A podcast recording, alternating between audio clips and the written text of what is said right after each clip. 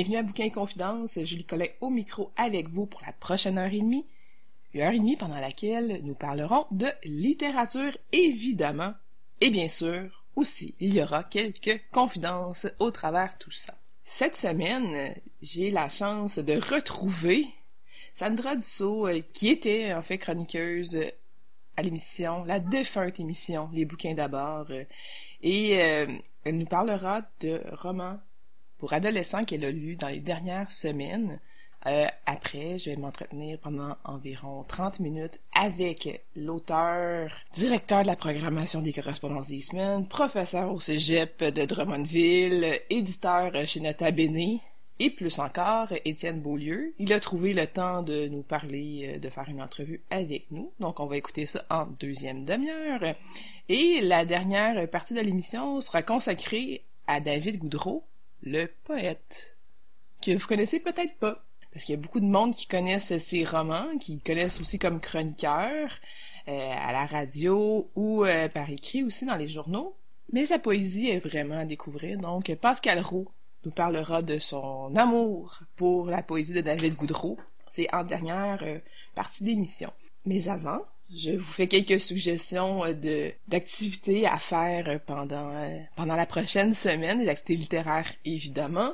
La première activité que je vous suggère, c'est l'hommage littéraire à Virginia Pessimapeo Bordelot, qui est diffusé sur la page Facebook de la Maison de la littérature. Cet hommage littéraire a été euh, présenté à la Maison de la littérature en novembre 2019 dans le cadre de l'événement Kwayatonk, qui est le Salon du livre des Premières Nations. C'est un événement euh, qui euh, qui consiste à rendre vraiment, comme le dit, euh, c'est un hommage littéraire, donc ça rend hommage à la poète et peintre Virginia Pessemapeo Bordelot. Et euh, pour lui rendre hommage, il y a entre autres euh, Joséphine Bacon, Louis-Carl Picard-Sioui, André Lévesque-Sioui, Sylvain Rivard et plein d'autres gens. Donc, c'est vraiment un, un, événement très touchant, puis ça permet aussi de découvrir ou de redécouvrir Virginia PCMAPO Bordelot. Donc, à voir sur la page Facebook de la Maison de la littérature. Autre activité que je vous suggère, c'est le cabaret Langue de Feu. C'est un événement qui est euh, une production du Musée de la civilisation et de Les Autres Jours. Et euh, en fait, ce que c'est le cabaret Langue de Feu, c'est un, un, événement qui est animé en ligne, en fait, un événement qui est animé en ligne par Marjorie Champagne. Et elle reçoit deux euh, écrivains, deux personnes en fait, deux amoureux des mots, euh, pour qui vont discuter de différents sujets. Euh, par exemple, le premier sujet, c'était une langue à soi, et ça mettait en vedette Véronique Grenier et David Goudreau, donc drôle de hasard quand même de parler de David Goudreau deux fois dans, quelques minutes là mais euh, c'est ça. David Goudreau est partout de toute façon. Donc euh, il a euh, il a participé à cet événement là à, dans David Goudreau Véronique Grenier. Ils discutent vraiment à bâton rompu de, de du sujet du jour. Et l'incellente linguiste Anne-Marie Baudouin-Bégin commente ou apporte des nuances euh, ou des compléments d'information à la discussion. Donc euh, c'est vraiment euh, c'est une très chouette activité qu'on peut qu'on peut regarder en différé. C'est sûr que l'idéal ça aurait probablement été de le voir en, en direct, mais la vie étant ce qu'elle est, on peut l'écouter en différé. Donc ça, c'est la première, le premier épisode, en fait, qui est disponible aussi, soit sur le Musée de la Civilisation, soit sur les autres jours. Là, vous allez pouvoir trouver ça facilement. Le deuxième cabaret Langue de Feu qui a eu lieu à date, c'est sur les mots fluides.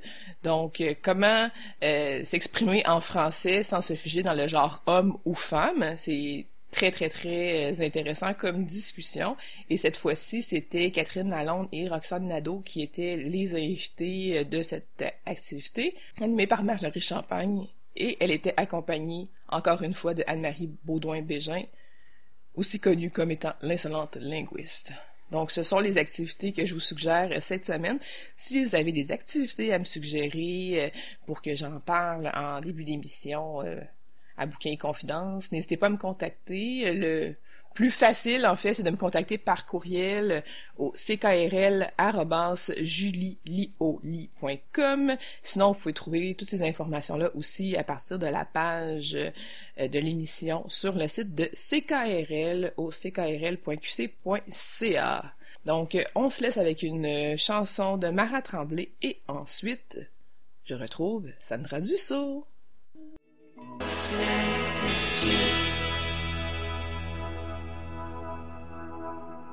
Vous êtes bien à Bouquin Confidence, animé par Julie Collin. Et là, je rejoins Sandra Dussault. Bonjour Sandra. Allô Julie, ça va bien? Ben ça va bien toi, ça fait longtemps, hein? Ben oui, hein? On a une, petite coupure, euh, puis on est de retour. Euh, je suis de retour. Ben oui, dans la nouvelle émission Bouquin Confidence, tu étais euh, anciennement au bouquin d'abord pour l'émission Jeunesse qui est animée par Olivia Vu. Et là, aujourd'hui, tu nous parles de deux livres. En fait, euh, pendant euh, mes mois de confinement, j'avais beaucoup de temps et j'ai lu beaucoup en anglais. Euh, et les deux romans que je vais vous présenter sont, je les ai lus en anglais. mais ils existent en version française et ils sont tous les deux disponibles à la Bibliothèque de Québec. J'en fais vraiment un point d'honneur. J'aime ça que mes les livres que je présente soient disponibles. Donc, le premier s'appelle Trash que ce soit en version française ou anglaise. Et c'est un roman écrit par Andy Mulligan, qui est un Anglais. Et euh, la version française est aux éditions Ballant, publiée en 2012. Cette histoire raconte l'histoire de, trois garçons, Raphaël, Gardo et Ra. Donc, euh, trois jeunes euh, de quatre ans. On sait que Raphaël a 14 ans, les deux autres, c'est pas clair. Et ils vivent tous les trois dans un dépotoir.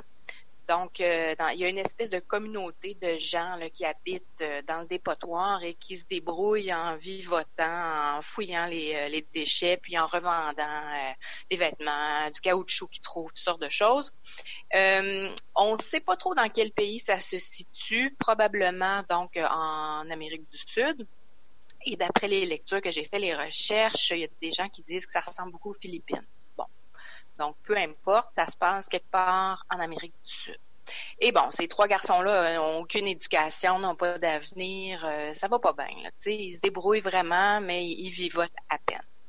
Et un jour, donc l'histoire commence quand Raphaël trouve un sac, un sac de cuir à l'intérieur, à l'intérieur duquel il retrouve une lettre, euh, des photos, une carte d'identification, euh, 1000 pesos et euh, une clé, une genre de clé de casier d'aéroport ou de gare d'autobus. Euh, il y a comme un doute un peu que c'est pas un sac qui est là par hasard. Il n'a pas été jeté par par mégarde par son propriétaire. Il y a comme un doute que quelqu'un s'en est débarrassé et que euh, il serait peut-être mieux de pas trop ébruiter l'affaire puis de le garder pour lui. Donc là, il va voir ses deux amis. Et Ra, le troisième, lui, il vit vraiment à l'écart des autres. Il y a une espèce de trou dans la décharge, une espèce d'ancien dépôt de quelque chose. Et donc, euh, Raphaël sent qu'à cet endroit-là, euh, le sac serait en, sécurité. Donc, c'est là qu'ils vont le cacher, ils vont l'ouvrir et tout regarder ce qu'il y a à l'intérieur. Et là, évidemment, il y a de l'argent, ils sont bien contents. Donc, ils se séparent ça. Et le lendemain, des policiers débarquent dans le dépotoir et viennent faire une rafle. Ils vont fouiller pour essayer de retrouver quelque chose et ils questionnent les gens. Et euh, donc là, ils ont comme la confirmation qu'effectivement, le sac a une certaine valeur euh, autre que l'argent qui est à l'intérieur.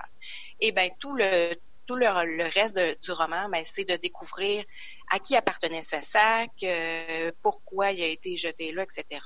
Et c'est vraiment une, aventure. Il y a de, la corruption, un trafic de faux billets. Ils vont se faire malmener, les pauvres petits gars. Puis bon, ça, roule pas mal et c'est, euh, c'est vraiment le fun à lire.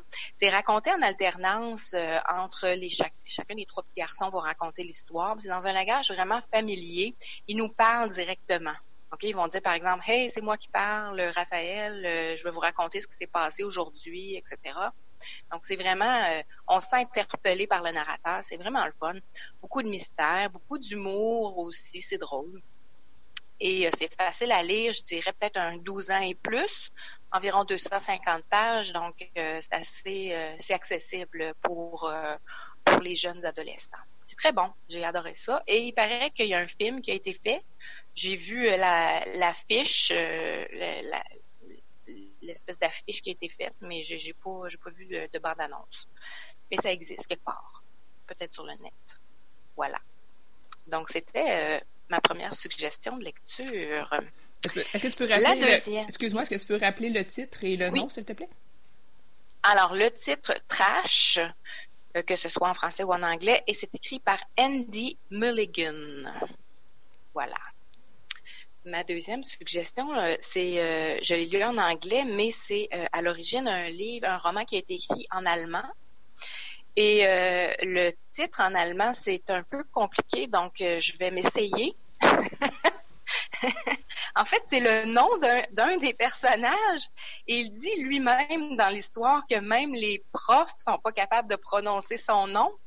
Donc, c'est quelque chose comme Chick ou Chick, mais c'est juste le début de son, de son nom de famille. C'est, attends un petit peu, je l'écris quelque part. Chick, Chick Chachao. En tout cas, ça ressemble à ça. C'est Andrej Chick Chachao. Et donc, le titre du roman original, c'est mais je suis sûre que c'est pas comme ça que ça se prononce. La version française, c'est Goodbye Berlin. Et moi, la version que j'ai lue, c'est Why We Took the Car. Bon, alors voilà, trois euh, titres complètement différents. C'est écrit par Wolfgang Herdorf. Herndorf. L'auteur est décédé euh, quelques temps après avoir écrit deux un deuxième roman. Donc celui-là, c'était son premier. Et donc, euh, il est décédé pas longtemps après. C'est dommage parce que j'aurais bien aimé pouvoir euh, lire autre chose de lui. Donc, la version française a été publiée aux éditions Thierry Magnier en 2012. C'est pas une nouveauté, ça non plus. Alors, nous avons le narrateur qui est Mike, 14 ans, qui vit à Berlin un garçon très ordinaire qui n'a pas d'amis, qui est tout seul dans son coin, amoureux de Tatiana, la fille la plus cute de la classe et la plus populaire évidemment. Et on, l'entend penser un peu là euh, tout ce qui tout ce qui euh, toutes ses pensées à propos de ses, euh, ses camarades de classe. On apprend un peu la vie de chacun là-dedans. Et un jour arrive dans la classe un drôle de personnage, donc le fameux Andrej Chick Chachao, euh, chic pour les intimes, mais c'est ça, c'est un nouveau, il est bizarre, euh, il parle pas à personne, il dort en classe. Euh, des fois, on a l'impression qu'il a bu ou qu'il s'est battu, il a pas d'amis, euh, tout ça. Donc, c'est un peu un paria, la personne qui veut vraiment avoir affaire à lui. Les vacances commencent, les deux s'ennuient chacun de leur bord. Et Mike, lui, vit à toute fin pratique, il, il vit seul. Ses parents sont vraiment une famille dysfonctionnelle. Sa mère est alcoolique. Là, elle est en cure de, désintoxication. Son père a une maîtresse. Il est parti avec sa jeune maîtresse. Il a laissé euh, de l'argent à son fils pour qu'il se commande la pizza. Et donc, Mike est tout seul. Euh, il n'a rien à faire. Il écoute de la musique bien fort dans la maison et euh, c'est ça. Il, se demande comment vont se dérouler ses vacances jusqu'à ce que Chick arrive à bord d'une vieille Lada qui a volé qui est dans la rue et euh, qui a réussi à démarrer là avec les fils comme à l'ancienne, en, brisant des fils en dessous. Et euh, donc, euh, ils viennent chercher puis ils essayent de, lier, de se lier d'amitié avec Mike. Mike veut rien savoir au départ, mais c'est ça, euh, l'appel de l'aventure, il va se laisser donc embarquer dans une, c'est ça, dans une drôle d'aventure. Ils vont décider de partir pour aller faire un road trip euh, en, Allemagne. Et euh, ils vont commencer par euh, d'abord remplir la voiture avec à peu près n'importe quoi, du pain, des pizzas congelées, une tente, des sleeping bags, à peu près tout ce qu'ils trouvent. Et ils vont partir comme ça, sans but, sans carte. ils vont ils vont rencontrer plein de gens bizarres. En fait, c'est ça l'histoire c'est leur promenade pour se désennuyer, leur promenade à travers l'Allemagne. Ils vont se perdre, vont, ils vont se mettre dans le trouble à plusieurs reprises et ils vont prendre de très mauvaises décisions, comme seuls des garçons de 14 ans peuvent prendre de mauvaises décisions. Et euh, ça aussi, c'est un roman qui est vraiment très drôle. J'ai éclaté de rire à plusieurs reprises. Et j'ai trouvé que c'était très crédible le, le, la façon dont c'était raconté par un jeune homme de 14 ans. On ne sent pas l'auteur en arrière de, de, la narration. Euh, donc oui, c'est très drôle, mais à mesure que l'histoire avance, on va apprendre à mieux les connaître et on va apprendre euh, toute la souffrance, la solitude qu'ils vivent et les différents secrets qu'ils ont euh, dans leur petit cœur. Et euh, donc, j'ai beaucoup aimé. C'est un roman, je trouve, qui devrait être lu par les adolescents. On devrait leur remettre le roman, mais surtout ne pas leur remettre vos clés de voiture parce que ça pourrait leur donner des mauvais. Donc, euh, la version euh, anglaise, Goodbye Berlin, écrit par Wolfgang Herndorf. Ça serait mieux de regarder euh, la, la, version écrite parce que je prononce très mal son nom. Donc voilà, c'était mes deux suggestions de lecture pour ce mois-ci. Donc, Wolfgang, on va essayer de le prononcer, tiens. W-O-L-F-G-A-N-G. Ça, c'est le prénom. Le nom de famille, c'est H-E-R-R-N-D-O-R-F. Voilà. Voilà. Hey, merci beaucoup, Sandra Dussault, de nous avoir parlé euh, de ces deux euh, romans et euh, j'ai déjà hâte de te reparler. Ben, merci de l'invitation, puis ça m'a fait grand plaisir. On se retrouve après la pause pour une entrevue avec Étienne Beaulieu. Les écrivains se moquent de dire vrai, mais donneraient tout pour un bon mot, celui qui éclairera le mystère des choses. Bonjour Étienne Beaulieu. Bonjour Julie Collin. Tu fais plein de choses dans la vie. Tu es entre autres écrivain. C'est surtout pour ça que je t'ai invité aujourd'hui. Tu as écrit plusieurs livres, sept si je me trompe pas. Que c'est exact? Exact. Et euh, aussi, euh, tu es euh, responsable de la programmation des correspondances des semaines. Toujours. Depuis cinq ans, six ans. Six ans. tu es aussi éditeur chez Nota Bene. Oui. Tu es enseignant au Cégep de Drummondville. Oui. Et tu trouves le temps de nous rencontrer. Oui, avec plaisir d'ailleurs. Merci beaucoup. Comment l'écriture est arrivée dans ta vie? Oui, oui. Euh, c'est arrivé assez tardivement. Hein. C'est assez fréquent qu'on dise ça, que les écrivains, c'est toute une gang de late bloomers, comme on dit, hein, des, éclosions tardives. Euh, dans mon cas, c'est absolument pas la figure de Rimbaud. J'ai un vague, vague souvenir de 17 ans que je, m'étais dit dans un langage super romantique, vraiment un peu cucu, je m'étais dit que je voulais être homme de lettres. J'avais ça dans la tête, c'était comme une expression bien large, bien floue. Puis dans ma tête, ça, recouvrait des réalités pas très claires. J'ai su, bon, euh, au fur et à mesure que j'avançais, que être éditeur, ça m'intéressait, mais être écrivain, ça, c'était vraiment le top. C'était vraiment ça que je voulais faire. Euh, que je voulais être... Euh, aussi dans, la, présentation sur scène. C'est des correspondances qui sont apparues. Mais c'est tout un ensemble de, de, raisons, de facteurs. J'en sais trop rien pourquoi je suis, euh, je suis, je suis devenu euh, écrivain. J'en sais trop rien. Tes premiers écrits, de quoi il y avait de l'air au juste? Lesquels? Lesquels? Je veux dire, les, les, lettres que j'écrivais à ma mère pour la fête des mères? Ou, euh, non, non, non mais plus, euh, tu dis que vers 17 ans, tu as décidé que tu deviendrais un homme de lettres. Ouais, ouais. Euh, Donc, tes premiers écrits, c'était quoi, là, comme exploration? Je me rappelle qu'il y avait une, il y avait une petite, une espèce de feuille de chou littéraire au, à l'Université Laval qui s'appelait L'Olifant. Ouais. C'était la publication des, euh, des, étudiants en lettres de l'Université Laval. Puis j'ai publié les premiers poèmes là. Euh, Donc, c'est de la poésie au départ? Oh, oui. oui, c'était. Moi, non, moi, les, les, premières amours, c'est vraiment de la poésie. puis la poésie québécoise. Je, je, me souviens très bien d'être tombé sur euh, les recueils de Alexis Lefrançois. C'est le premier poète québécois que j'ai lu, que j'ai trouvé des recueils à 25 sous au Colisée du Livre, à Québec, sur la rue Saint-Jean. C'est, Feu euh, le Colisée du Livre. Feu le Colisée du Livre, qui n'existe malheureusement plus, euh, qui est une grande institution pour moi parce que j'achetais plein de livres qui étaient tous scrap, euh, mais qui coûtaient pas cher, puis que je pouvais me permettre d'acheter. Donc pour un dollar, tu avais quatre recueils de poésie, c'est fantastique. C'est, vraiment merveilleux. J'ai commencé à me faire une première bibliothèque là, à découvrir ça. Fait quoi, Alexis Lefrançois, comme ça, whoop, euh, Denis Garneau qui est arrivé super tôt, puis Gaston Miron, puis Anne Hébert, etc. je, suis tombé très, tôt. Moi, c'est mes, premiers amours, c'est la poésie québécoise. Donc, euh, j'étais dans cette voie-là. Qu'est-ce qui t'a amené tranquillement pas vite à écrire des essais littéraires? Euh, c'est que j'ai découvert Pierre Vadeboncoeur, ça n'a vraiment pas été long. Je dirais la phase poésie québécoise, ben, je lis encore la poésie québécoise beaucoup, mais euh, Pierre Vadeboncoeur, c'est encore l'achat de la ligne du risque à. Ce coup-là, il n'était pas, 25 sous, il était 1,25 euh, dans la collection Nénuphar. C'est fou, hein, quand même. 1,25 je, je l'ai encore. Puis c'est ça, c'est ça, ça, c'est un, moment marquant. Ça, c'est un moment où j'ai compris que ce que j'aimais dans la littérature, c'était l'essai. Puis vraiment, l'essai littéraire, puis c'était fulgurant.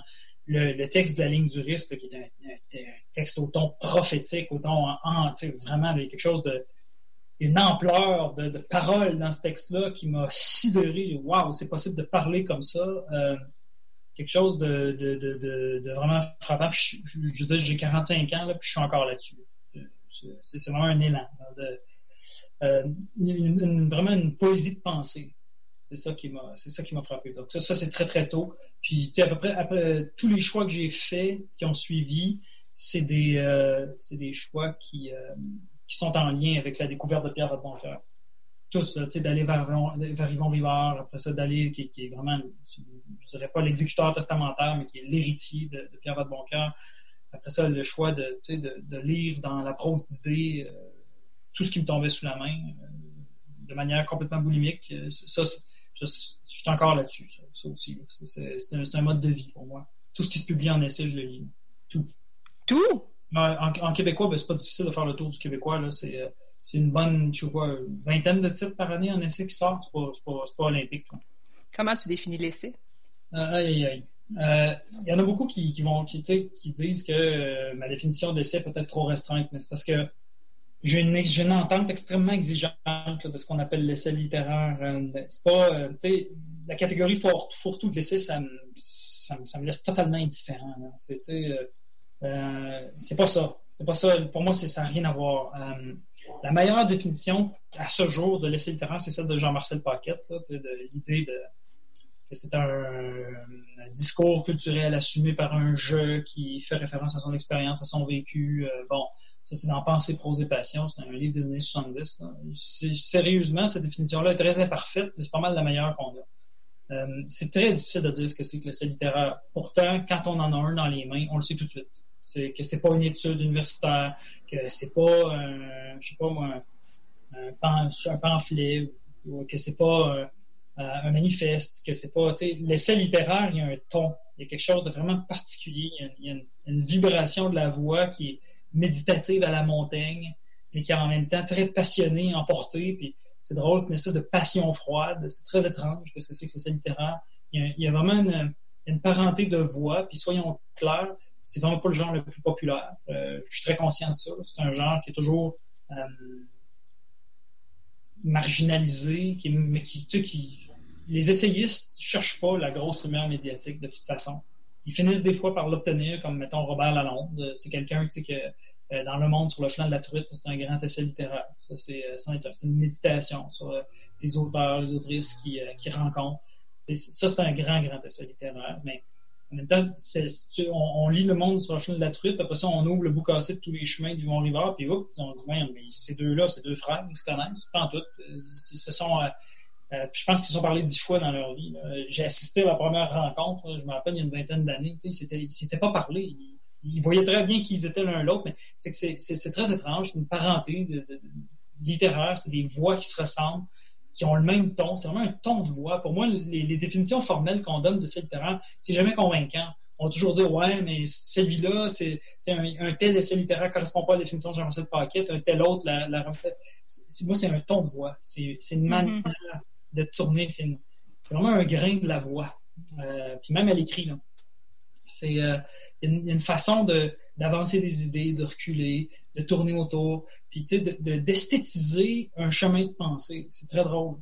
Au lieu de raconter une histoire, on raconte des idées. Pour avoir des lecteurs, ça prend des amoureux des idées. C'est très bizarre ce que c'est que l'essai littéraire. Euh, mais pour moi, c'est la catégorie suprême. J'ai dit dans un de mes livres qui s'appelle L'âme littéraire, j'ai dit l'essai littéraire, c'est l'âme de la littérature parce que euh, ça regroupe tout. Euh, ça regroupe tout ce qu'il peut y avoir comme, recherche littéraire, comme, idée de la littérature, comme pratique, comme, tentative d'écrire euh, de manière absolue. C'est pour ça que c'est super exigeant, ma, vision de, de l'essai littéraire. Je suis d'ailleurs en train d'écrire un livre sur l'essai littéraire. Je suis en train de faire un essai sur l'essai littéraire pour essayer de m'expliquer avec ça. Puis, euh, je ne sais pas quand est-ce que ça va sortir, euh, mais euh, je, vais commencer par le terminer. Mais je me rends compte à quel point c'est pas évident à expliquer. Puis, je, vais dire, je l'aime, cette difficulté-là. J'aime ça que ça soit pas clair. J'ai l'impression que c'est ce qui protège l'essai littéraire, ce flou-là. C'est ce qui fait que l'essai littéraire est un genre qui va rester indéfinissable. C'est très facile de dire, je sais pas moi, qu'est-ce que c'est qu'un, je sais pas, un poème de la période classique, là, facile à reconnaître. on a un poème de Malherbe, là, on sait que ça, sonne. Euh, il, va nous faire des, des, des, décasyllabes ou des octosyllabes, puis ça, ça, ça, descend. C'est assez facile à reconnaître. L'essai littéraire n'a pas de critères formels euh, définitifs. Il n'y a pas de pas de critères culturels. Il varie beaucoup, beaucoup dans l'histoire aussi. L'essai littéraire de la Révolution tranquille avec Jean Boutillette, avec euh, Jean-Marcel Paquette, le, le, Joël de Troyes, tout ça, ce genre de, c'est pas du tout l'essai littéraire d'aujourd'hui comme euh, Gabriel Jasson Duluth qui, qui écrit sur son expérience de mime, euh, qui est un grand, grand chef-d'œuvre, Le chant du mime, un grand, grand livre. Euh, pourtant tout petit. Ça, c'est l'autre caractéristique de l'essai. Il est souvent très, souvent très court. C'est très bizarre. C'est très, très court, mais hyper dense. Euh, il y en a un autre qui vient de sortir, qui est celui de Frédéric Bernier, Antise. Je pense que c'est un grand, grand essai littéraire.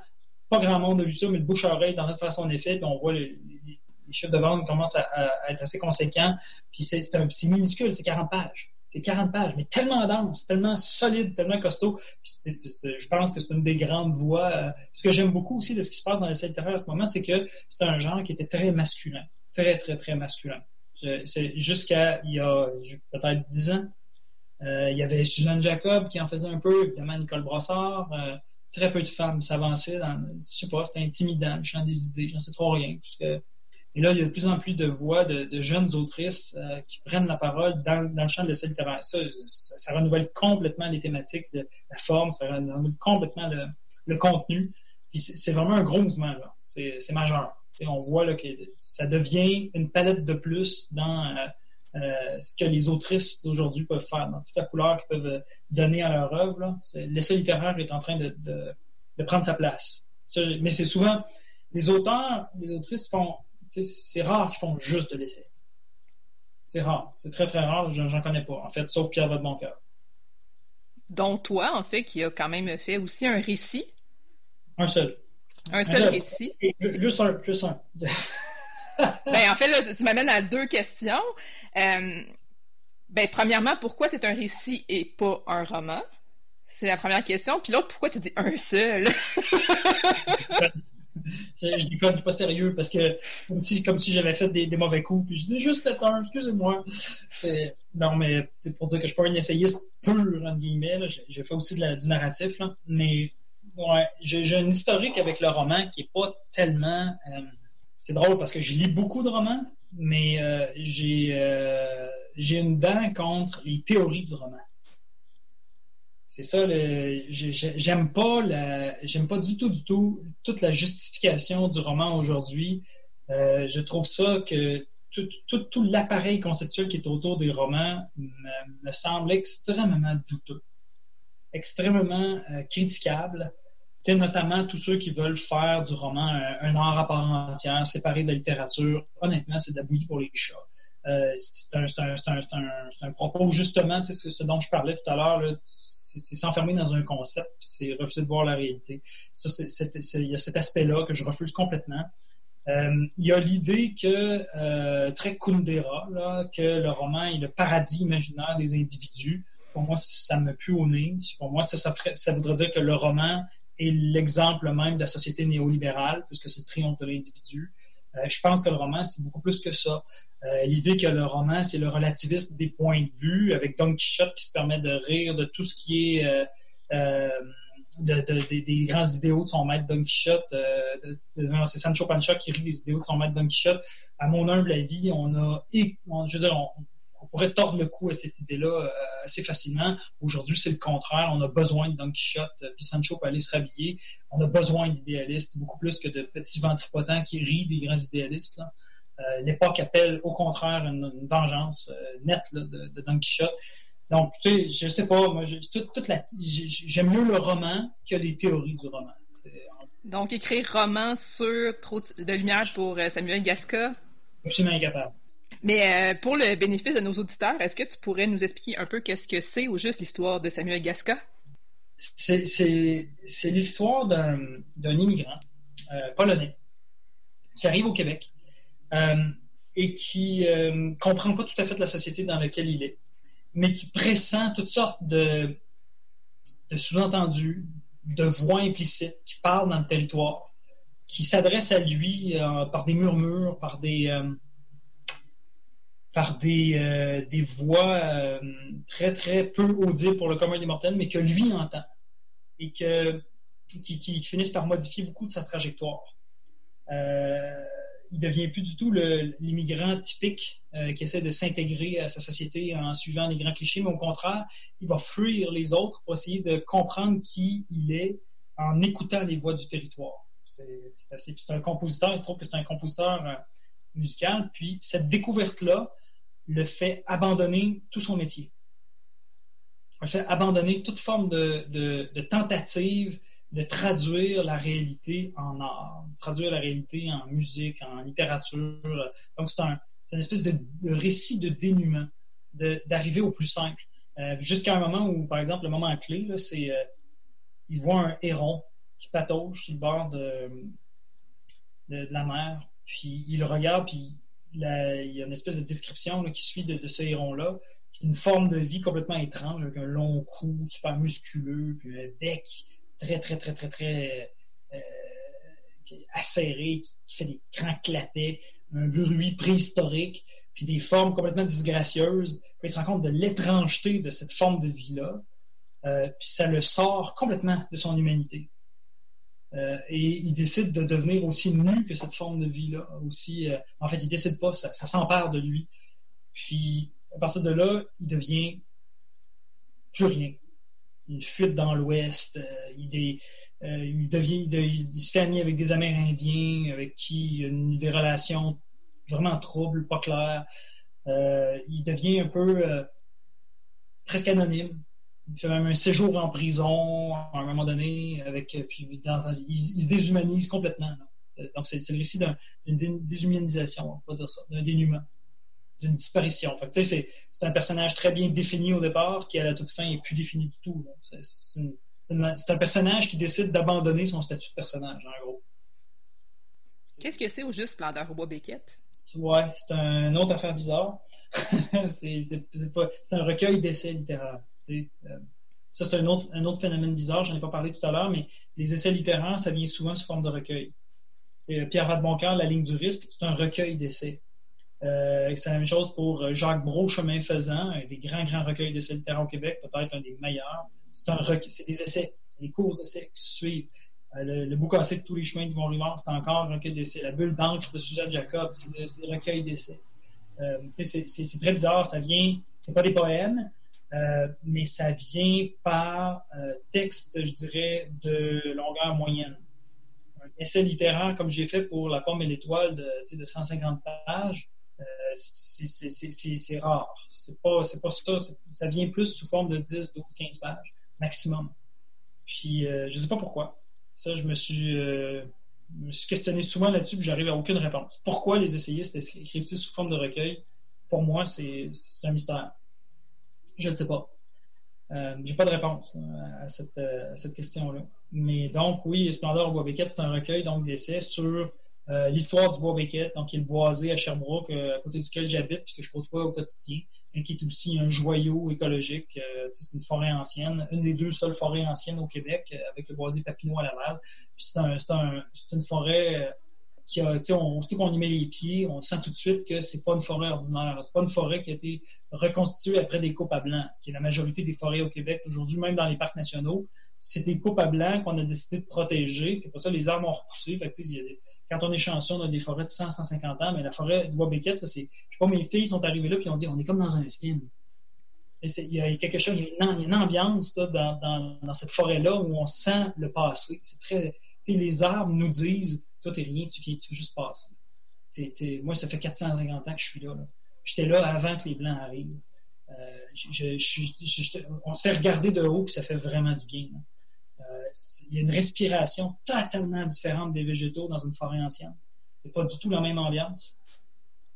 Euh, puis on le sent tout de suite. Moi, je fais beaucoup de rando dans les, dans les parcs euh, nationaux, mais aussi dans des forêts un peu moins achalandées chaque été. Puis à chaque fois qu'on attrape un secteur de forêt ancienne, clac, on le sent tout de suite, tout de suite, tout de suite. On voit des, des, des, pins blancs qui, qui ont 300 ans facilement, qui ont un tronc gros comme ça. On voit des pruches, c'est souvent des pruches ça, peut, ça peut avoir mille ans de cruche. on voit le, réseau racinaire qui s'est emparé de tout, le sol puis qui le fait résonner quand on marche. C'est comme un gros tambour. C'est vraiment spécial. C'est pas du tout la même chose. Donc, Splendor c'est un livre sur la présence de la forêt dans, dans, c'est ça, pas juste dans mon imaginaire, dans la littérature tout court. Euh, je, me, je, me, je, me, coltine beaucoup avec un livre qui s'appelle euh, Forest, euh, donc d'un essayiste américain. puis cet essai-là donc, c'est Robert Harrison, je voulais le dire, c'est l'auteur. Puis lui, il a fait tout un parcours sur l'histoire de l'imaginaire de la forêt. je le reprends à mon compte. Je, le potasse à ma façon mais c'est un grand, grand essai, celui de Robert Harrison, que j'aime beaucoup. Serge Bouchard m'a dit que c'était son livre de chevet. Il lit tous les jours. quand, quand, je, quand je passais à son émission, il m'a dit ouais, moi, ce livre-là, je le connais par cœur. Puis effectivement, j'ai vérifié, il connaît tout. il connaît par cœur, par cœur, par cœur. Puis c'est moi aussi. Il n'en revenait pas. Il dit T'es le premier que je rencontre qui lit ça aussi. C'est drôle, c'est un essai méconnu, mais tout le monde devrait lire ça. C'est facile d'accès. C'est pas du tout euh, une grosse littérature savante. C'est très simple ça nous raconte l'histoire de comment on, a un problème imaginaire avec la forêt depuis euh, nos origines, depuis euh, le début de l'Occident. Puis euh, c'est relié beaucoup, beaucoup à l'événement du christianisme. C'est relié à la manière dont on voit les villes, à notre urbanistique. C'est pas pour rien qu'on a un, gros, un grave problème écologique. Ça vient de notre imaginaire on pense souvent que c'est le contraire, qu'on imagine ce qui se passe comme désastre avec nos forêts, mais c'est le contraire. Le désastre de nos forêts est relié à la manière dont on voit le territoire, puis euh, dont on l'imagine. Euh, on a imaginé que Dieu était dans les cieux, euh, puis que pour avoir un contact avec Dieu, il ben, fallait faire place nette dans la forêt, ce que Robert Harrison appelle l'oculus. c'est Dieu voit mieux les humains qui sont euh, sortis de la forêt, hein, parce que tout le paganisme, tout ce que les chrétiens détestaient, c'était ceux qui étaient dans l'univers sylvicole encore, les druides celtes, euh, l'univers euh, de, toutes les, tribus qui ne s'agglutinaient pas à la civilisation gallo-romaine. Et ça a été considéré comme le mal. Et puis d'ailleurs, toute la couleur verte dans l'histoire est reliée au mal tu l'as abordé euh, rapidement. Euh, la pomme et l'étoile, 150 pages, donc un format un peu différent. Euh, peux-tu nous en parler aussi, s'il te plaît? Oui, ben, ça, ça c'est mon, mon, livre. Ben, Gérald Godet, il dit T'es jamais là où on t'attend. Puis je ne m'en rendais pas compte avant qu'il me le dise. Il est très précieux, Gérald, pour ça. Vraiment, c'est un grand, grand intervieweur, Gérald. Il, est très fort parce qu'il nous fait prendre conscience d'un paquet de choses. puis effectivement, je me suis rendu compte que je, je, je suis incapable de faire deux fois le même projet. Euh, peut-être que ça se ressemble, il y a des thèmes qui reviennent, tout ça, mais euh, je, je, passe d'un projet à l'autre en changeant euh, complètement. Puis j'ai un intérêt pour la peinture depuis très, très longtemps. Puis je t'ai dit tout à l'heure que pour moi, le, flash, il est arrivé avec Pierre Vadeboncoeur, La ligne du risque. Or, il se trouve que ce texte-là de Pierre Vadeboncoeur, La ligne du risque, porte sur Paul-Émile Bordua. Donc, c'est un texte écrit en 1959. C'est pas vrai, la première version est en 58. Ça a été publié en recueil en 60. Euh, mais c'est un, un, texte fort de la Révolution tranquille. Donc, La pomme et l'étoile, c'est une manière de discuter avec Pierre Vadeboncoeur. C'est une manière de répondre, je dirais, à quel âge j'avais? J'avais 17 ans quand j'ai lu La ligne du risque. Là, tu vois, je, donc c'est à peu près 35 ans plus tard. Donc, euh, ouais, un peu moins, mettons une trentaine d'années. Euh, puis euh, c'est une manière de répondre à Pierre Vadeboncoeur par, par de toutes ces, décennies-là où j'ai digéré un peu toutes mes études, tous les concepts que je connais, tout toute la philo qui est derrière moi, là, que tu vois dans l'image, que les, auditeurs voient pas. voit, mais je t'ai dit tout à l'heure que je les lis plus, ces livres-là. Je passe au travers. C'est des livres. Mais puis je m'explique avec Pierre Boncoeur là-dessus sur le Québec de la Révolution tranquille, sur ce qu'on a perdu avec la Révolution tranquille, sur, euh, sur euh, finalement le maître de Paul-Émile Bordua, qui est le grand Audience-le-Duc. Euh, donc, le peintre de Saint-Hilaire. C'est deux peintres de Saint-Hilaire. C'est deux peintres qui ont des trajectoires totalement opposées. Il y en a un qui reste à Saint-Hilaire, puis l'autre qui finit par devenir le, grand, visage international du Québec, à New York, à Paris, même qu'à la fin de sa vie, voulait s'en aller au Japon. Toujours plus loin, toujours, toujours plus déterritorialisé, pour reprendre un concept de Gilles Deleuze. Toujours plus euh, déraciné. pour lui, dans ses toiles, au fur et à mesure qu'il fuit du Québec, je parle de Paul-Émile plus, plus, il s'en va du Québec, plus la figure disparaît de ses toiles. ça a commencé, les gouaches surréalistes ont commencé au Québec en 54, mais quand il arrive à Paris, la figure est disparue complètement. Euh, c'est devenu des, vraiment presque des, schèmes, c'est toiles noir et blanc dans la période parisienne, euh, ça. Puis il s'en allait vers une période encore plus schématique que ça. Puis il, regardait beaucoup les estampes japonaises. Il s'en allait toujours, toujours de plus en plus, vers plus en plus de Puis à la fin, de fin, je pense qu'il allait avoir juste des couleurs. Je pense qu'il s'en allait vers, vers, ça, plus de lignes, juste des couleurs. Euh, donc, c'est tout ce processus-là de déterritorialisation du Québec qui se met en place avec Bordua que j'ai voulu mettre en contrepoint avec son maître. Euh, parce que moi, j'ai fait le choix de, venir vivre en région. C'est un choix, vraiment. Puis pourquoi? C'est surtout beaucoup pour retrouver le territoire. C'est paradoxal. Je me reconnais très bien dans Paul-Émile Bordua. J'ai vécu, à, l'extérieur du Québec pendant longtemps. Mais euh, j'ai fait le choix de revenir au Québec puis de revenir en région au Québec. Parce que c'est là qu'est, euh, je pense, l'enracinement de toute une pensée, sais, qui n'a rien à voir avec le nationalisme, c'est pas ça. C'est vraiment une pensée esthétique moi, j'ai besoin de voir les vieux pommiers de, mon enfance euh, le plus souvent possible. C'est vraiment plus euh, un, enracinement dans le territoire qu'un enracinement politique. C'est pas, pas de la politique, c'est du, comment je dirais ça, c'est du sentiment. C'est plus ça. Euh, puis ce, choix-là de j'ai voulu essayer de m'expliquer avec ça pourquoi, pourquoi ces deux extrêmes-là? Pourquoi je me reconnais dans Paul-Émile Bordua, mais je me reconnais aussi dans Osias le Duc. Puis je me, suis rendu compte que dans ma trajectoire personnelle, j'ai fait, à mon humble, toute proportion gardée, euh, à mon humble mesure, j'ai fait exactement la même chose, mais euh, dans, le désordre. donc, c'est très bizarre de, me rendre compte de ça, de voir ça. C'est un livre qui ne prend pas parti, ni pour l'un ni pour l'autre, mais je me suis rendu compte d'une chose, c'est que c'est ça le Québec c'est cette oscillation-là entre Bordua et le Duc, entre l'enracinement et le déracinement, entre le, entre le, un noyau identitaire très fort, mais qui est appelé sans arrêt vers l'universel, vers l'étranger, puis qui, qui, peut se renier lui-même d'un seul coup, puis changer complètement, et ensuite revenir. Euh, c'est très, c'est très, euh, je me sens, je me sens euh, impliqué émotivement beaucoup, beaucoup dans la première étoile. Ben oui, mais tu as parlé beaucoup de toi. Oui, c'est la première fois que je parle autant de moi, au jeu, euh, à raconter toutes sortes d'affaires euh, qui, qui, sont plus ou moins reliées. À... Mais en même temps, je me suis rendu compte à chaque fois que j'ai raconté que, ah, OK, c'est pour ça que tu racontes ça. je ne me rendais pas compte, je racontais une scène, par exemple, je sais pas, une scène d'amour fou que j'ai vécue, qui est disparue du jour au lendemain. Et je dis, pourquoi tu racontes ça? C'est quoi le rapport? Mais je me suis rendu compte que Bordua, c'est le l'interprète par excellence de l'amour fou. Il y a plein de toiles qui parlent de l'amour fou. C'est quelqu'un qui a fait de l'amour fou un, un, sujet même de l'art. Pour lui, en, droite ligne avec André Breton, avec le surréalisme, il a fait de cette question-là, euh, celui qui est capable, qui a la capacité d'aimer, dans le fond, c'est l'artiste supérieur. Mm-hmm. Donc, euh, je me suis rendu compte, de, en l'écrivant, c'est très drôle. Ce livre-là, c'est écrit tellement vite, mais tellement vite, c'est fou. C'est la première fois que ça m'est arrivé. J'écris de manière très disciplinée. Je suis un gars vraiment discipliné dans la vie. Mais celui-là, -là, c'était chaotique.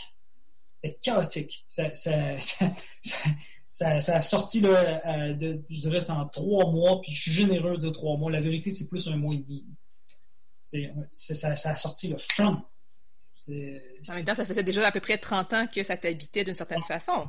Oui, oui, oui, oui, tout à fait. Moi, tu avais travaillé. L'imaginaire, c'est dans la marmite depuis longtemps. Merci, Pleine Beaulieu. Merci, moi. Bye bye.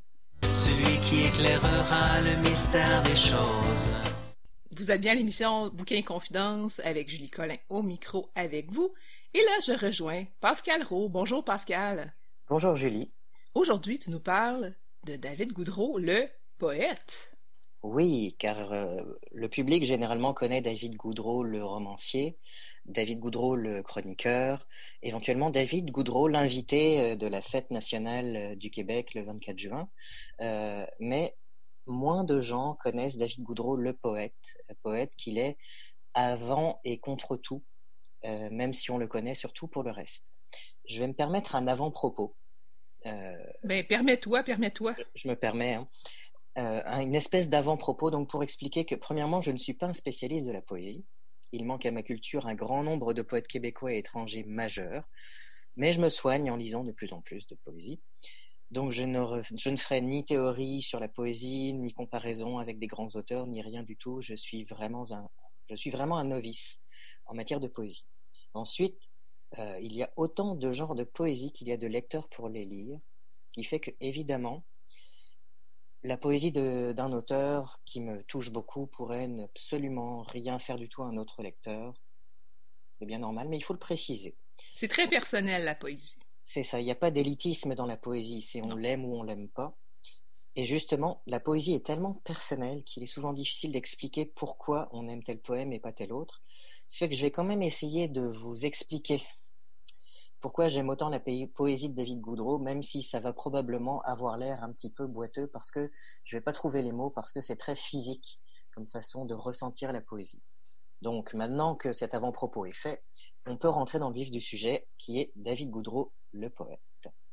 Euh, je l'ai surtout découvert, euh, évidemment j'en avais beaucoup entendu parler avant, mais je l'ai découvert grâce à son spectacle qui s'appelle Au bout de ta langue, humour debout et poésie de Je l'ai vu deux fois, toi tu l'as vu trois fois.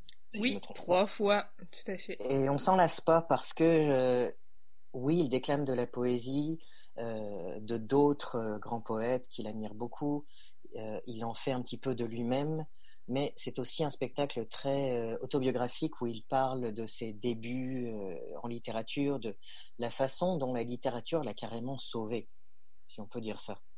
Parce que euh, il était, comment dire, pas très bon à l'école, ça l'intéressait pas énormément. Il pensait que il allait peut-être avoir une vie de petite délinquance. Il avait d'ailleurs bien commencé. Et c'est quand il a découvert la littérature et que et que en fait il écrivait du rap Mm. au lieu d'écouter les cours. Et une prof lui a dit, oui, mais le rap, c'est de la poésie. Non, non, c'est pas de la poésie. Si, si, c'est de la poésie. Il a découvert que finalement, la littérature et la poésie lui étaient accessibles. Donc c'est vraiment un message important que j'ai ressenti en voyant son spectacle. C'est pas pour toi. Oui, tout à fait. Euh, c'est vraiment. Il nous, il nous montre à quel point l'écriture était importante pour lui dès le départ, en fait, parce qu'il dit aussi que quand il était plus jeune, il voyait la bibliothèque de son père, qui était pleine de livres, et il voulait voir son propre livre dans cette bibliothèque-là. Donc pour lui, c'était vraiment important. Puis il avait écrit un livre. Il nous donne un extrait d'ailleurs euh, dans son spectacle de son, le premier livre qu'il a écrit quand il était enfant. Euh, c'est rocambolesque comme histoire, comme un enfant peut en faire avec son imagination. C'est ça, dans le fond, tu, tu parlais de sa de la, la professeure, c'est vraiment chouette parce que euh, il est en train d'écrire du rap dans un des cours de français, puis plutôt que d'être en train de faire son cours, puis ça, puis la prof elle dit, euh, elle dit donne-moi ton, ton, ton texte, puis non, ben donne-moi ton texte, non, puis ça, puis finalement, elle a pris le texte. Puis elle a mis, elle a mis plein de rouge dessus. Puis lui, il pensait qu'elle était comme en train de, le corriger. Puis ça, en fait, ce qu'elle avait écrit, c'était hey, ça, c'est telle figure de style. Ah, ça, c'est bon. Puis ça, c'est qu'elle elle montrait les notions de français à même son texte de rap. Il avait confisqué. C'est vraiment hot. C'est super tripant à, entendre ça. Et Il y, a beaucoup de profs dans la salle, puis il, il fait beaucoup de, d'hommages oui. à, tous ces professeurs et tous ces gens qui, qui mettent la littérature à, à, portée de main. Et la mm-hmm. façon dont ça peut vraiment aider. C'est pas compliqué. J'avais euh, arrêté plus ou moins de lire de la poésie depuis quelques années. Et en ressortant de son spectacle, je te l'avais dit, j'ai le goût de m'y remettre. Là. Mm. j'ai acheté tous ces recueils de poésie pour commencer. dans son spectacle aussi, il insiste beaucoup sur le fait que si on n'aime pas la poésie, c'est qu'on n'a peut-être pas trouvé le poète euh, qui nous convient à nous, personnellement, comme lecteurs. Et c'est très très loin de la vision élitiste de la poésie comme on nous la présente à l'école, où on nous fait analyser qu'est-ce que l'auteur voulait dire, qu'est-ce que l'auteur voulait faire. Et David Goudreau euh, donc David Goudreau nous montre vraiment dans son spectacle à quel point la poésie est accessible, à quel point aussi la poésie est partout, y compris dans les chansons qu'on écoute. Les chansons qu'on écoute, c'est de la poésie.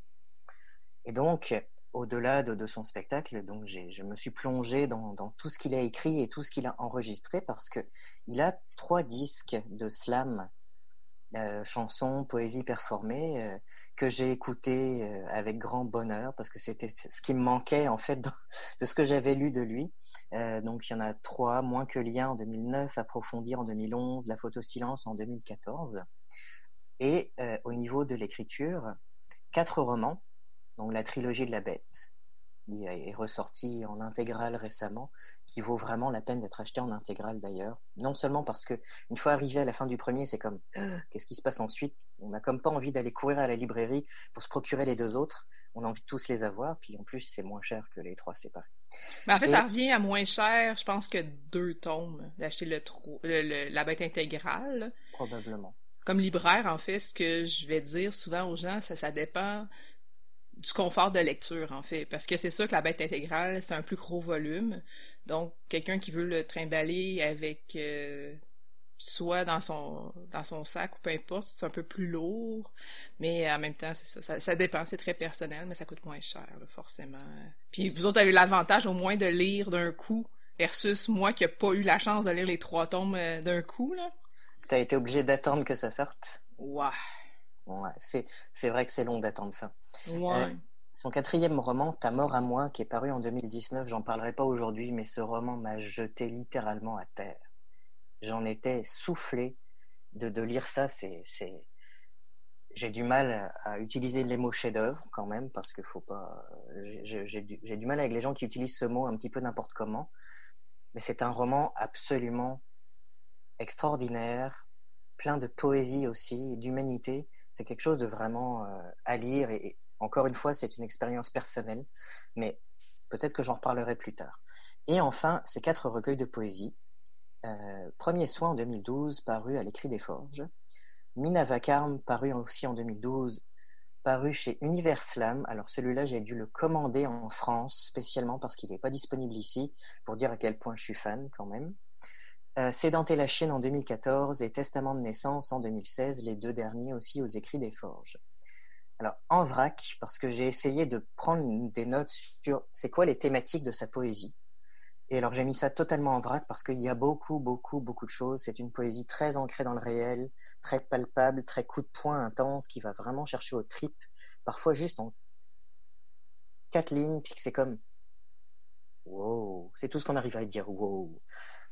Euh, donc, en vrac, les thématiques.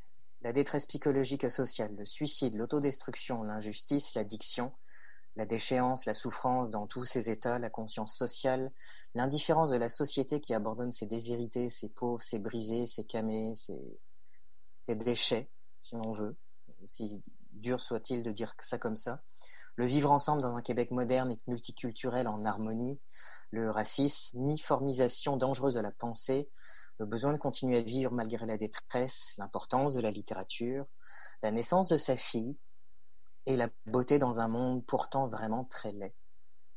pour moi, la poésie de David Goudreau, euh, c'est une poésie très engagée, révoltée, ce qui fait de lui probablement un poète très engagé et très révolté aussi.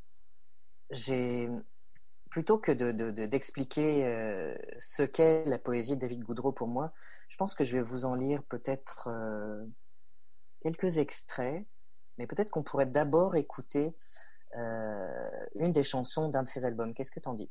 J'en dis, laquelle t'aimerais qu'on fasse jouer? J'aimerais qu'on fasse jouer la photo silence. Parfait. Donc, on écoute la photo silence. On revient après avec Pascal Rowe pour la suite de sa chronique sur David Goudreau, le poète.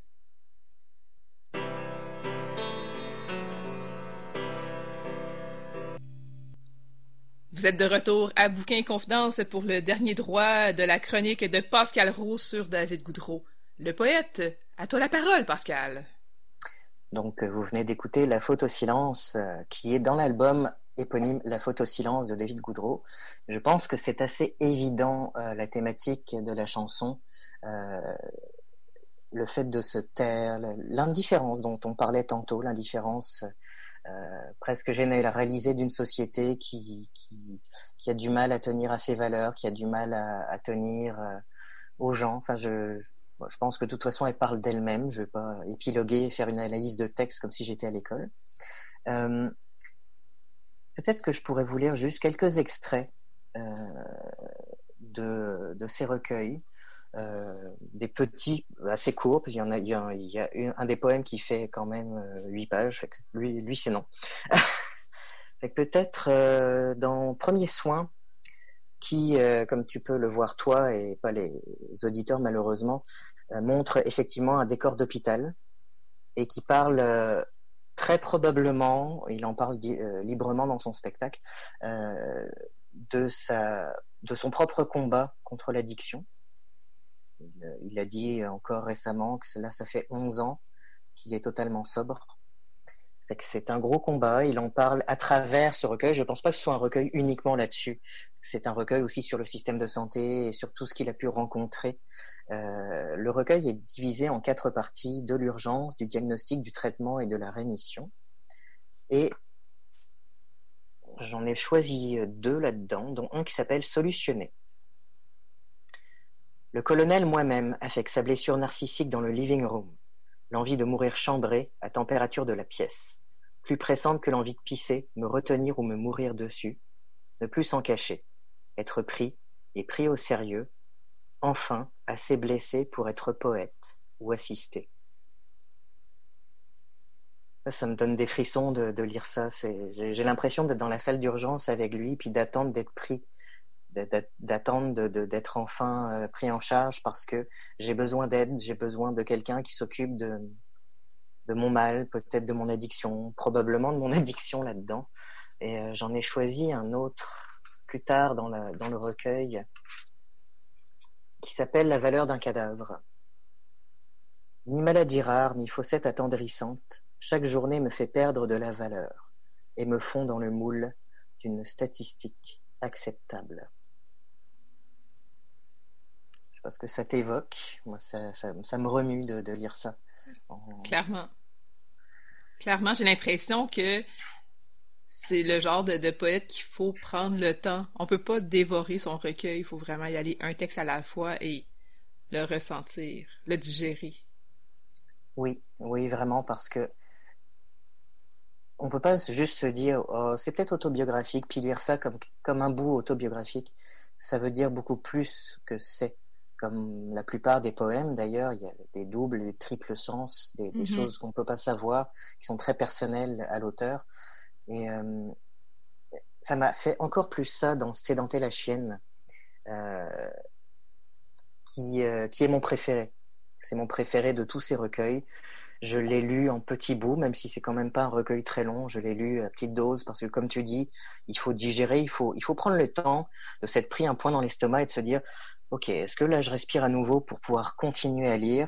C'est ça que ça me fait David Goudreau. Même quand je lis ces, romans, quand j'ai lu Ta mort à moi, j'ai dû m'arrêter souvent parce que j'étais comme wow, ok, c'est quelque chose. Ça, ça, ça, fait beaucoup beaucoup réfléchir. Fait que euh, dans Sédenté la chienne, c'est euh, ça aussi euh, séparé en dix chapitres. Le chapitre 1 où l'on considère l'auteur délimitant ses zones d'ombre chaque chapitre parle de l'auteur, donc j'ai l'impression que c'est très très autobiographique également. Et le chapitre 10 où l'on conclut que l'auteur est particulièrement égocentrique et attachant. fait oui, euh, on passe par toutes sortes d'émotions dans les poèmes de David Goudreau, parfois teintées d'une ironie vraiment mordante, mais pour faire passer quelque chose de plus dur, comme ouvre la bouche, je vais te faire avaler un truc vraiment difficile, mais je vais mettre un peu de sucre dessus, puis tu vas rigoler.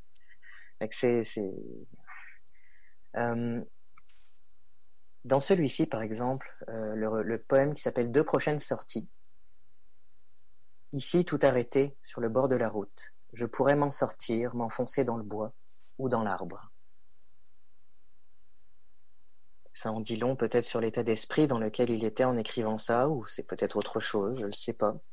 Il y a un long poème qui s'appelle Mal au monde, qui reprend la structure du poème Mal au pays de Gérald Godin, qu'il euh, déclame avec beaucoup de puissance dans son spectacle au bout de ta langue et qui reprend donc euh, la, structure et chaque strophe finit par j'ai mal au monde, j'ai mal au monde, comme dans le, le, poème original j'ai mal à mon pays.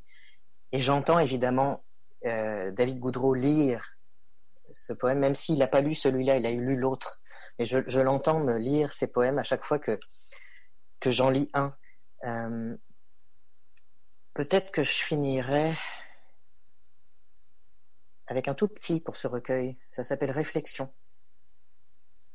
Il y a des matins où brillent par leur absence les miroirs qui me trouvaient beaux. Là aussi, je ne ferai pas d'analyse de texte. Hein. Chacun reçoit ses poèmes comme, il, le, veut. Euh, le recueil Testament de naissance, qui est son plus récent, est probablement son plus lumineux à mes yeux. Il y a quelque chose comme une espèce d'espoir, peut-être une beauté dans ce monde tellement laid, où il le dit d'ailleurs euh, dans un des poèmes que j'ai pas retenu là. Le poème finit par Le monde était déjà laid quand je suis arrivé. C'est celui-ci termine avec le dernier. C'est vraiment sur la naissance de sa fille. Il y a un très long poème de 6-8 pages qui explique la difficulté de la naissance de sa fille, le fait qu'elle ait failli mourir et que sa blonde a failli en mourir aussi. C'est un poème qui, même si j'ai jamais eu d'enfant, même si j'ai jamais eu le désir d'avoir des enfants, j'étais bouleversé de lire ça. Tellement on sent la détresse, il, il peut rien faire, il est là à côté, il est pas en train d'accoucher lui, mais il voit, ça déroule, ça déroule, il est dans l'univers hospitalier qui est totalement désincarné, qui est, qui est génique, qui est sans humanité. C'est vraiment un poème bouleversant, il faut vraiment lire ça, mais je terminerai euh, cette lecture avec le poème qui s'appelle À retenir de moi, qui est le dernier du recueil. Tu sais, Eliane, ton visage me suffit à trouver le monde beau. Longtemps je serai ton père, mais s'il devait m'arriver quelque chose, tu es la plus belle chose qui me soit arrivée.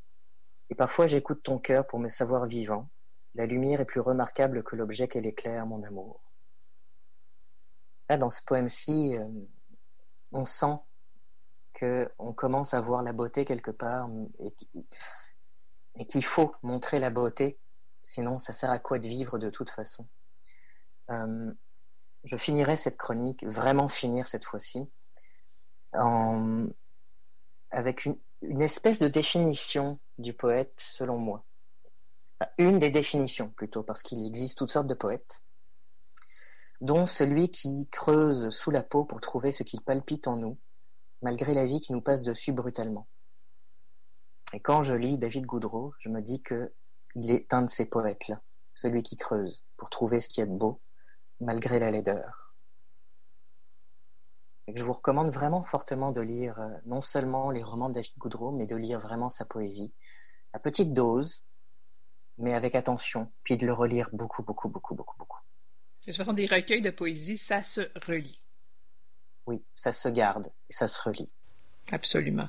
Merci beaucoup, Pascal Rowe, de nous avoir parlé euh, de David Goudreau, le poète, et le performeur aussi dans son spectacle Au bout de ta langue, Humour debout et poésie drette. Donc, merci beaucoup, Pascal. Et ça conclut euh, l'émission pour cette semaine. Merci beaucoup à Pascal Roux, évidemment. Hein. Merci Pascal, on vient de le dire. Merci à Sandra Dussault d'être nous parler aussi de livres. Merci évidemment à Étienne Beaulieu d'avoir été l'invité de la semaine. Toutes les informations euh, sur l'émission, en fait tous les livres dont été question, sont disponibles sur julielioli.com. Les photos des pages couverture euh, des livres sont disponibles sur la page Facebook de Julie Lioli. Donc, euh, prenez soin de vous, puis euh, on se reparle la semaine prochaine. Merci. Au revoir.